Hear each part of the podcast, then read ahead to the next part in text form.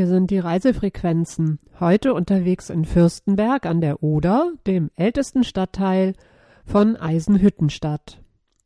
Fürstenberg-Oder ist wohl unter allen Fürstenbergs eines der unscheinbarsten.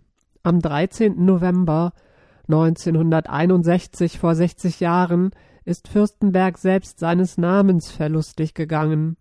Seitdem ist es der kleinste Teil von Eisenhüttenstadt oder Iron Hut City, wie Tom Hanks die Stadt nannte.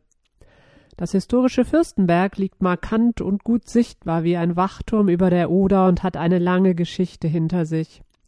Es ist das einzige Ortsbild entlang des Flusses, das im Krieg nicht weitgehend zerstört worden ist. Für alle, die in der Nähe sind, lohnt sich ein Stopp, eine kleine Pause in einem ruhigen kleinen Ort. Meine erste Vermutung, es gebe nicht zu viel zu sagen, trügte. Und so wird es doch eine recht lange Geschichte über den Besuch an der Oder. Wir starten unseren Mini-Rundgang auf dem Marktplatz. Hier steht das ehemalige Rathaus von 1835 und scheint im herbstlichen Licht. Davor stehen Bänke, sie sind alle besetzt. Jeder kennt jeden, die Damen kommen angeradelt und haben vorher für einen Kaffee to go beim Bäcker gestoppt. Der Marktplatz ist zugeparkt, schade fürs Foto. Donnerstags gibt es einen Wochenmarkt. Fürstenberg wurde im 13. Jahrhundert von den Wettiner Markgrafen gegründet. Ihnen soll die Siedlung den Namen verdanken. Vom Markgraf zum Fürsten ist es schließlich nicht weit. Später kam der Ort unter die Herrschaft der Zisterzienser aus Neuzelle.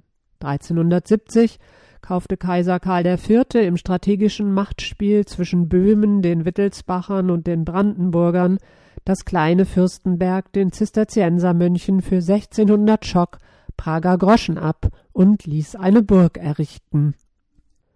Von ihr ist nichts mehr zu sehen. Der Kaiser erwarb nicht nur Fürstenberg, sondern wesentliche Teile Brandenburgs zur Sicherung und Vergrößerung seines Machtbereichs. Um Fürstenberg strategisch zu nutzen und die Wirtschaft voranzutreiben, lässt Kaiser Karl eine Brücke über die Oder bauen. Den alleinigen Brückenschlag gönnt er den konkurrierenden brandenburgischen Frankfurtern nicht länger. Bis 1603 hat diese Brücke wahrscheinlich Bestand, falls sie tatsächlich je fertig wurde. 1859 wurden bei einer archäologischen Sicherungsgrabung Rammpfähle aus Eiche im Erdreich entdeckt. Die größte Vision des Kaisers war ein Kanal von der Oder zur Elbe, doch dann kam 1372. Kaiser Karl IV. konnte Frankfurt gewinnen. In Sekundenschnelle fiel das kleinere Fürstenberg wieder in den Tiefschlaf zurück. Auf Platz und Straße ist es sehr still. Im eigenständigen hinteren Teil des Rathauses verweisen uns Schilder auf den Kunsthof. Ich öffne die Eingangstür und treffe unvermutet auf ein wuseliges Stimmengewirr und ein volles Lokal. Im Café des Kunsthofs ist auch der letzte Stuhl besetzt. In einem Hofladen gibt es lauter schöne Dinge und Informationen zu Fürstenberg und der Umgebung. Die eilig beschäftigte Kassiererin meint mit hektisch freundlichem Kopfnicken, sie habe gerade gar keine Zeit. Der Kunsthof ist ein guter Ort, um rechtzeitig anzukommen. Wir schlendern weiter.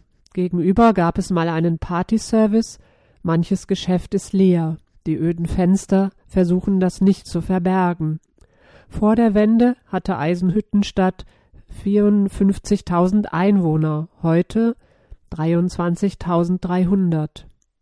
Die Arbeitsplätze in der Stahlindustrie sind nicht ganz, jedoch fast Geschichte. Die stärkste Partei wurde die SPD bei der letzten Wahl, knapp dahinter die AfD. Mittendrin leuchtet das Lesezeichen, die Fürstenberger Buchhandlung, und ein paar Schritte weiter ist der Bäcker. Wir biegen erstmal zur Kirche ab. Sie ist ein gotischer Backsteinbau aus dem 14. Jahrhundert, Jetzt strahlt sie neu und wieder aufgebaut. Den Krieg hatte sie nicht unbeschadet überstanden. In den letzten Tagen des Zweiten Weltkrieges ist sie abgebrannt, wahrscheinlich am 23. oder 24. April. Was genau passierte, wird vielleicht nie geklärt. denn mit dem Zusammenzug sowjetischer Truppen an der Oder wurde Fürstenberg am 3. Februar zur Festung erklärt und die Menschen mussten ihre Stadt verlassen. Nur noch 29 Einwohner, lese ich nach, blieben in Fürstenberg. So bleibt die Vermutung massiv aber offen, dass Wehrmacht oder Hitlerjugend die Kirche selber in Brand steckten. Jetzt steht sie wieder stolz auf ihrem Hügel. Innen ziert sie ein Sterngewölbe und die neuen farbigen Fenster, die Annelie Grund 1999 gestaltete. Die Glasfenster erzählen Szenen aus der Legende des heiligen Nikolaus, denn 1964 wurde der Sakralbau dem Schutzpatron der Schiffer geweiht. Damals wurde mit dem Wiederaufbau begonnen, der dann bis zur Wiedervereinigung stoppte. An diesem sonnigen Tag fällt das Licht durch die klar gegliederten Scheiben und brennt die Farben ins Kirchenschiff. Zwei Kirchenwärter ermöglichen die offene Kirche. Die Frau stellt sich uns als Pathologe vor. Kurze Haare, standfeste Art und etwas älter erzählt sie uns von den inneren Zuständen des Menschen und von der miesen Renovierung des Bahnhofs für Nutzer mit Handicap.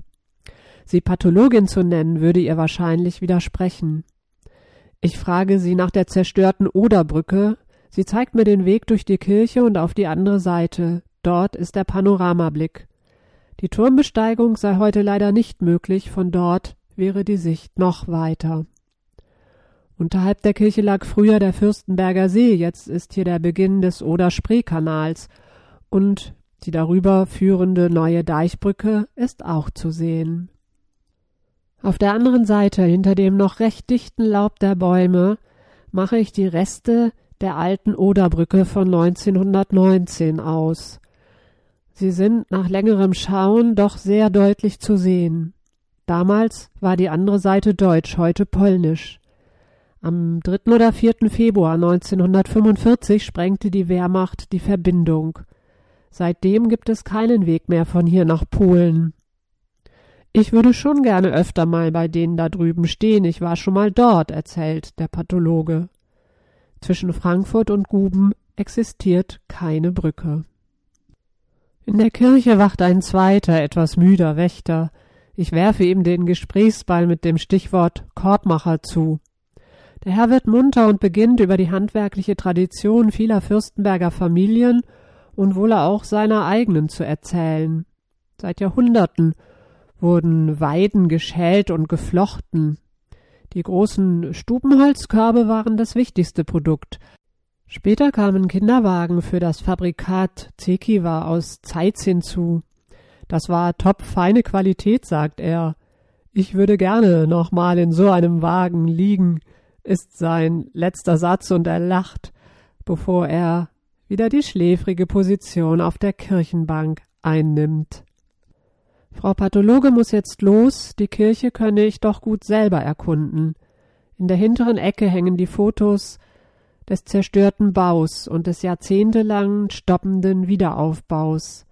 Der Kirchturm und das Herbstlaub draußen sind ein schönes Bild. Unten am Wasser liegt der Kiez. Einst standen dort die kleinen Häuser für Schiffer und Fischer. Doch die Oder wurde leer gefischt, der letzte Lachsfang 1847 nachgewiesen. Inzwischen sind die Häuser größer und mit der wachsenden Bedeutung Fürstenbergs durch den Oder-Spree-Kanal entstand das Verwaltungsgebäude der Dampfergenossenschaft Deutscher Strom- und Binnenschiffer am Bollwerk. Hier können heutzutage Fahrgastschiffe anlegen. Jemand hat auf der anderen Seite der gesprengten Brücke eine Deutschlandfahne aufgehängt. Gegenüber der Kirche steht ein Haus mit einem hohen Schornstein von 1907. Seine Aufgabe bleibt uns unbekannt. Wir gehen zum Bäcker 30. Eine Warteschlange steht draußen vor dem Laden. Ich entscheide mich für den leckeren und superzuckrigen Zuckerkuchen. Auf dem Marktplatz vor dem Rathaus ist jetzt eine Bank frei. Kuchenpause. Heute gehört Fürstenberg zu Eisenhüttenstadt doch die Industrialisierung begann längst vor dem Bau der Stalinstadt. Schon 1846 kam die Eisenbahn auf der wichtigen Strecke zwischen dem Berliner Schlesischen Bahnhof und Breslau vorbei. 1891 wurde der Oder-Spree-Kanal fertig und damit der Wasserweg nach Berlin. Fürstenberg war der Hauptumschlagplatz für Waren aus Schlesien, insbesondere für die in der Hauptstadt begehrte und bis Fürstenberg auf dem Wasser geflößte schlesische Steinkohle. Um 1939 zogen Rüstungsbetriebe nach Fürstenberg. Nördlich der Stadt entstand ein Großkraftwerk, das niemals fertig würde und heute Lost Place ist. Das zweitgrößte brandenburgische Kriegsgefangenenlager Stalag 3b wurde gebaut. Zwischen 1940 und 43 errichteten hauptsächlich Kriegsgefangene am Oder-Spree-Kanal einen neuen Binnenhafen als Umschlaghafen des Generalbauinspektors Albert Speer.